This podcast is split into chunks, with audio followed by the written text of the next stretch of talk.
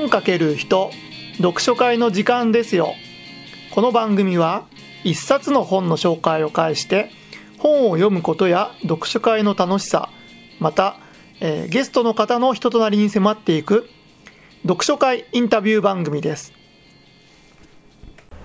はい空食べでございます。今回は、えー、3月5日でしたね。あのど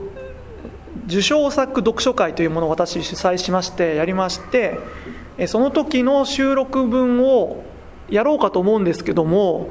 えー、直木賞の方は、えー、収録して今後やろうと思うんですけども、えー、芥川賞の新世界の方は、えー、参加者の方がちょっと勘弁してくださいということで、えー、その時のノートを、えー、私取りながら読書会しててそれの感想をえー、私と、えー、その時参加してくださった方、えー、人お二人1人途中からだったのでお二人の感想を交えながら、えー、今日をやろうと思います。ということで今日紹介する本は、え、第156回、えーなおえー、すみません芥川賞を受賞した「新世界」えー、作者が山下澄人さんですかね、えー、の本を紹介いたしたいと思います。簡単なあらすじは、まあ、主人公の住人という少年、まあ、19歳だったかなの少年が、えー、演劇塾北海道にある北海道かどうか書いてなかったな演劇塾に、えー、行く2年間ですかね。行く、まあ、実際のところ1年間の話なんですけどもでその演劇塾でただの演劇塾じゃなくて、まあ、お金は無料だけどもえー、その先生が全部負担するんですけども、えー、自分たちでその住む家を作ったりとか、えー、農家の人のとこ手伝いに行ってお金をある程度確保してくるとかしながら、まあ、いろいろなことがあって、えー、演劇も勉強しながらいろんな人間ドラマも一応ありながらっていう話なんですけどももうここから完全にネタバレでお話しますけどもえー、っと感想としては私もそうですけども参加してくれた方も皆さんそうなんですけどもちょっと不思議でストーリーとしてはあまりそこまで面白くなかったかなっていう感想でした。まあ芥川賞らしいなっていう感想が多かったんですけどもえっ、ー、とですねこの本作者の山下さんが本人だと書いてないですけどもうほぼほぼ本人の話で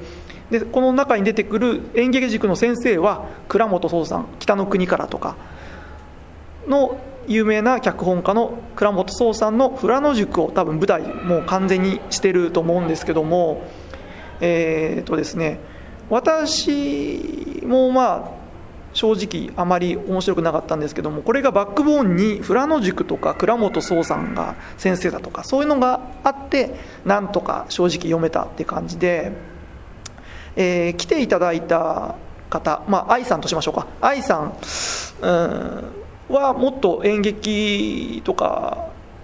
えーまあ、こういう小説とかに、えー、知識が豊富な方だったんですけども、まあ、そういう方もちょっとこの作品はストーリーとしては、えー、まあ、正直あまり、ね、山場とかそういうのもなくて仕掛けもなくて面白くなかったですけども文体の方が、えーと、文章の書き方がとても面白いという話が終始ありました、えー、実際どういうことかっていうとうんとね文が前後したりするんですねよくね。うんなんだろうな。例えば何かあるかな？あ例えば船が動いて動き出した。いや動いていないとか。そういうふうに終始なんかふわふわした感じでいくんですね。忘れたとか。そうだったかな？いやそうじゃなかったかもしれないとか。でこれはねあのー、ですね読んでて気持ち悪いと思う人もいるかもしれないし俺はなんか不思議な感覚でふわふわ夢の中っていうイメージを持ちながら読んだんですけどもこの小説はやっぱりここの点だなっていう、えー、話になりましてまあ住藤さん主人公の視点で書かれてるんだけどそれは実際違って主人公プラスうんとこの何十年か後の今書いてる山作者自身のの視点からも書いてるから途中思い出して書いてるからあのそう忘れたりとか曖昧だったりっていうのをそのまま出してるんだなっていう話になりましてでそんな話をしていくとあのこの作者の山山下さんの話がそこから入っていくんですけどもあの iPhone であのこの出筆されたしたそうでなるほどなと思って多分思い出したことを、随時細かく書いていったんだろうなと。それをつなぎ合わせてるあれなんだろうなとか思いながらそうだそうだとみんなが言いながら、まあ、途中から3人だったので話していたんですけどもえっ、とですねそうですね。それがあったりうんとね私はあの文藝春秋の雑誌の方で全文掲載されてる方で読んだのであの山下さんその自身のこ、うん、受賞のコメントとかが書いてあるんですけどもその中ですごい印象に残ったことがあって自分はあのボブ・サップにならないようにしているっていうのがあって何かっていうとボブ・サップって皆さん格闘家で知ってますかね？あのもう本当格闘技の素人みたいなアメフト経験者の、まあ、身体能力だけの人が k 1王者をもう最初の方で倒,、ね、倒したりいろいろな王者と前線していって一気にスターダムに上がっていくんですけどもある時から急に弱くなるんですよね。それは何かっていうと格闘技の技術を身につけちゃった時からでいかに自分が今まで無謀なことをしてたとかそういうものを感づいちゃってそこから怖くなっちゃって弱くなってしまったっていうのがあるんですけども山崎さんはそれを例えて自分はそうならないようにしたい。あえてバカを持続させたい。って書いてあって、まあ、この文章も多分計算というよりはこういう文章しか天然で書いてるんだろうな。ただその天然を維持して書いてるんだろうなとか皆さんで喋りながら書いてて。まあ演劇劇団のね主催されてる方なんですけどもらしいなっていう話でそのもう愛さんが、えー、演劇とか詳しくてお話しされてましたね。うん。そういうのが一番話が、うん、出たところであと私個人としてとか他の話としてどんなことを話したかっていうとうーんあそうですね。あのもうちょっとねストーリーを掘り下げていったら面白いなったのにな残念だなっていう話が多くて例えばまあその先生と呼ばれる演劇の先生との演劇論のやり取りみたいなのもちょっとあるんですよね。えー、なんか褒められたことをとかねそういうところをもっと先生とのやり取りをもっと膨らませてみたりとかね、そう男女一緒の一つ屋根の下に暮らしているのでそのやっぱ男女の色恋沙汰もいろいろあったろうとあっただろうと、まあ、その中にちらっとね男の人2人が女の人を取り合ってなんか1人が雪の中に突っ込んでいくのを遠目で見てたとかそういうような話がちらっと出てくるんですけどもそういうのをもうちょっと面白く書いたり、えー、でしょうかね。馬が逃げ馬で逃げた時の話とかなんだろうな。紅白歌合戦の話とか、まあ、読んだ方には分かると思うんですけどもいろいろねネタはね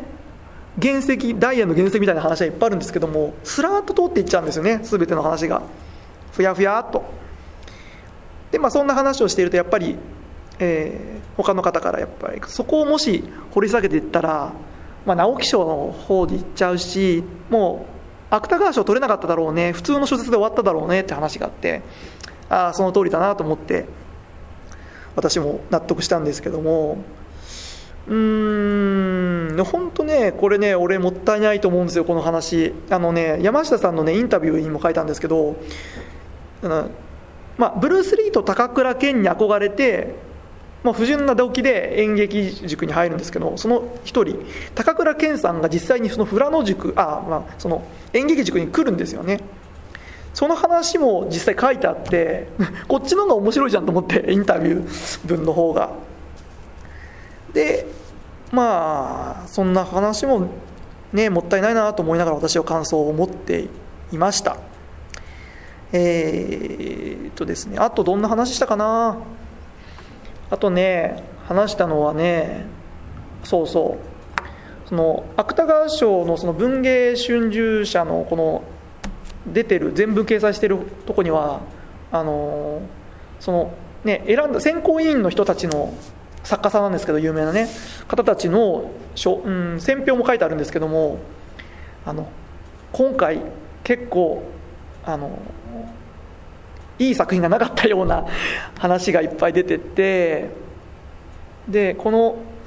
まあ、新世界も結構消去法で選んだみたいなことが書かれてる方がいて特にねつまらないってね断言してたね方がいるんですけど私も好きな作家さんなんですけどまあ村上龍さんとか島田雅彦さんあたりもちょっと結構これはねえみたいなこと書いてあってあまり賛否が分かれるのか好きな人は好きな作品なのかちょっと私たちは私たちというかその今日読書会で参加した人の中ではとても面白いという評価には至らなかったんですけども、まあ、読んでこういう書き方とか表現の仕方もあるんだなっていう気持ちまたなんだろうなその富良野塾とか倉本壮さんとかっていうバックボーンをね背景を、えー、とても興味があったり知ってたりいる人にとってはまあ面白い作品であったのかなと私は思いましたし、えー、参加者の皆さんもそういうふうに言っておられました。そんなとこですかね。今回ちょっと簡単にはなってみましたけどそうなんですよ。この後ほぼほぼ雑談だったんですよね。その感想というか演劇論とかそういう話になっちゃって。まあ今回はちょっとそういう意味であの軽いくもしだったら興味あれば読んでいただければいいかなと。あのまあ文もね文章も何ページなんだろうな。ちょっと私雑誌の方で単行本じゃないのでわからないんですけども100ページちょっと超えぐらいのパッと読めるような分量なので試しに読んでみるにはいいかもしれないですしあとそうですね単行本の方で、えー、愛さんは単行本読んでたんで単行本な単行本の方ではもう一編話があるっていう話でそっちもなんか不思議な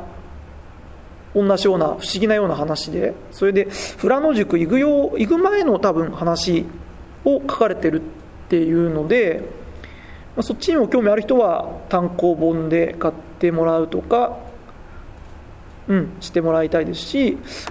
私としてはその今文藝春秋の3月号に全部掲載してるのでそちらで読んでもいいのかなとこの作品については。思いました。そんなとこですかね。じゃあ今回紹介したのは、えー、第156回芥川賞受賞作「えー、新世界」山下澄人さん著でありました。どうもありがとうございました。